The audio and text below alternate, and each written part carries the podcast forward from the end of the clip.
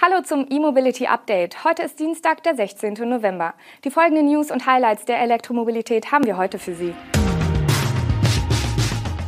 Chipmangel stoppt E-Auto-Produktion in Zwickau. Mindesthaltbarkeitsdatum für Batterien, fünf neue Fastnet-Standorte, Reallabore für vernetzte E-Mobilität und Starlink-Antennen am Supercharger. Bei Volkswagen Sachsen stehen in dieser Woche die Bänder still. Wegen fehlender Halbleiter werden in Zwickau und Dresden rund 5000 Fahrzeuge nicht gebaut. Betroffen sind die MEB-Modelle der Marken VW, Audi und Cupra. Den einwöchigen Produktionsstopp bestätigte ein Sprecher von VW Sachsen. In Zwickau fallen immerhin nur vier Produktionstage aus, da in dem Bundesland am Mittwoch ein regionaler Feiertag ist.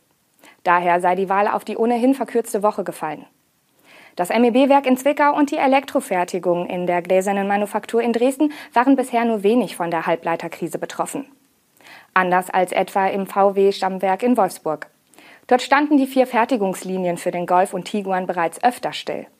In Zwickau werden in der Regel pro Tag 1200 Elektroautos gebaut. Neben den Volkswagen-Modellen ID3, ID4 und ID5 sind das der Audi Q4 e-tron sowie der Cupra Born. Hinzu kommen pro Tag noch 35 VW ID3 aus Dresden. Hochgerechnet werden mit den vier ausgefallenen Produktionstagen also rund 5000 Fahrzeuge nicht gebaut. Die Auswirkungen auf die ohnehin teilweise langen Lieferzeiten sind nicht bekannt. Immerhin sind bei VW Sachsen von dem Produktionsstopp nicht nur die Elektroautowerke betroffen.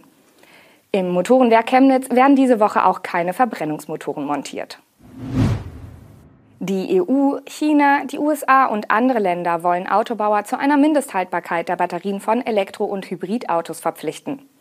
Darauf haben sich die Länder in der Wirtschaftskommission der Vereinten Nationen für Europa geeinigt. Einen verbindlichen Beschluss gibt es zwar noch nicht, der Fahrplan sieht aber vor, dass im März 2022 über einen Entwurf einer verbindlichen Regelung abgestimmt werden soll. Im Anschluss müssen die Länder, die dem Entwurf zustimmen, die Vorgabe in nationales Recht umsetzen. Die Regelung könnte also ab 2023 in Kraft sein. Wird im kommenden Frühjahr der aktuelle Entwurf beschlossen, würden folgende Vorgaben für die Akkuhaltbarkeit gelten. Nach fünf Jahren oder 100.000 Kilometern darf der Akku weniger als 20 Prozent seines ursprünglichen Energiegehalts verlieren. Nach acht Jahren oder 160.000 Kilometern darf der Verlust bei maximal 30 Prozent liegen. Ziel ist es, mit solchen Vorgaben den Einsatz von qualitätsmäßig schwachen Batterien zu verhindern. Das sei entscheidend, um das Vertrauen der Verbraucher zu stärken und die Umweltleistung von Elektrofahrzeugen über ihre geringen Emissionen hinaus zu verbessern. Für die Autobauer selbst stellt die Regelung in ihrer aktuellen Form wohl nur eine überschaubare Hürde dar. 70 Prozent Restkapazität nach acht Jahren oder 160.000 Kilometern sind bereits heute sehr häufig in den Garantiebedingungen zu finden. Teilweise auch mit höheren Laufleistungen.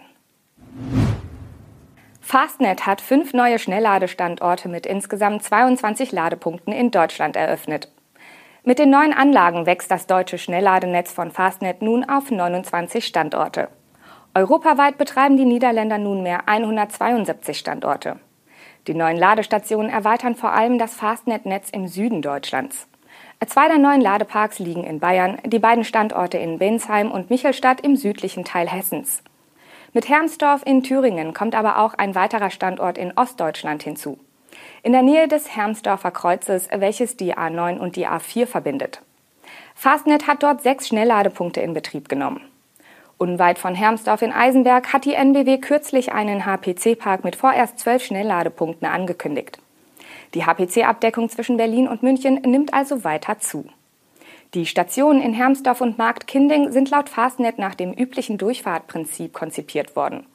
Die Ladesäulen befinden sich also neben den Stellplätzen, womit unter anderem das Laden für Gespanne einfacher wird. Bei den drei autobahnnahen Stationen setzt Fastnet auf die inzwischen üblichen Hypercharger von Alpetronic.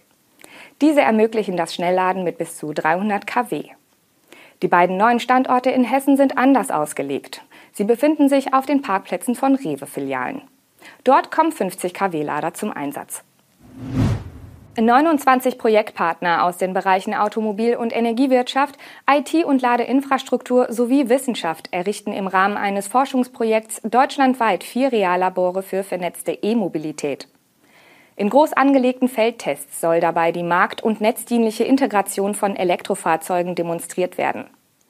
Aus der Autoindustrie beteiligen sich Volkswagen, Ford, Mercedes und BMW. Es sind aber auch Netzbetreiber wie Bayernwerk und Tennet oder Energieversorger wie die Stadtwerke München und Düsseldorf unter den Projektpartnern. Die Leitung des auf drei Jahre angelegten Forschungsprojekts liegt bei der Forschungsstelle für Energiewirtschaft aus München. Insgesamt umfasst das Budget 60 Millionen Euro, davon stammen 30 Millionen Euro aus einer Förderung des Bundeswirtschaftsministeriums. Innerhalb des Projekts werden vier Cluster gebildet, die jeweils einen Feldversuch bzw. ein Reallabor durchführen. In jedem der Cluster ist ein Autobauer beteiligt, die weiteren Partner werden je nach Standort und Schwerpunkt verteilt. Die Cluster werden ihre Tests in den Stadtgebieten von München und Düsseldorf sowie in ländlich geprägten Regionen in Ostbayern, in Niedersachsen und Nordhessen durchführen. Tesla hat offenbar damit begonnen, das schon länger versprochene WLAN an Supercharger-Standorte zu bringen. Dabei setzt das Unternehmen nicht auf irgendeinen Anbieter, sondern natürlich auf Starlink, ein weiteres Startup von Elon Musk. An Supercharger-Standorten im US-Bundesstaat Florida wurden jedenfalls die ersten Starlink-Antennen gesichtet. Über diese könnten Tesla-Fahrer während des Ladevorgangs vielleicht schon bald satellitengestützten Internetzugang nutzen. Offizielles von Tesla gibt es dazu mal wieder nicht. Sollte der Service überzeugen, könnten aus Tesla-Kunden auch Starlink-Kunden werden. Das war unser E-Mobility Update am heutigen Dienstag. Wir wünschen Ihnen einen tollen Tag und sind morgen mit der nächsten Sendung bzw. dem Podcast zurück. Bis dahin, machen Sie es gut.